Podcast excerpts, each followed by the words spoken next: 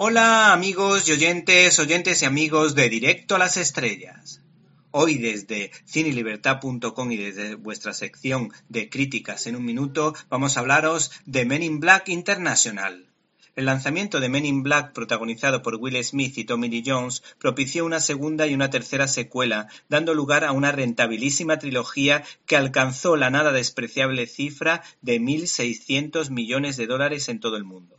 Por cierto, la idea original surgió de un desconocido cómic creado por el guionista Lowell Cunningham y dibujado por Sandy Carruthers en 1990.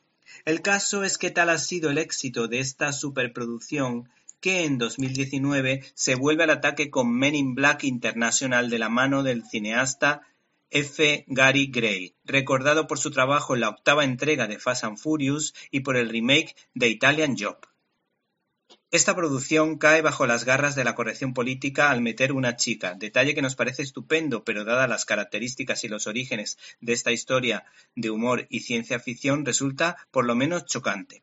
El argumento gira en torno a una mujer que de niña ve a unos hombres de negro haciendo su arriesgado trabajo y que además no le borra la memoria con el habitual sistema. Por esa razón, ella se pasará 20 años preparándose para convertirse en uno de ellos.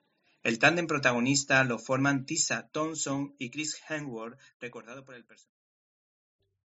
¿Te está gustando este episodio? Hazte fan desde el botón Apoyar del podcast de Nivos.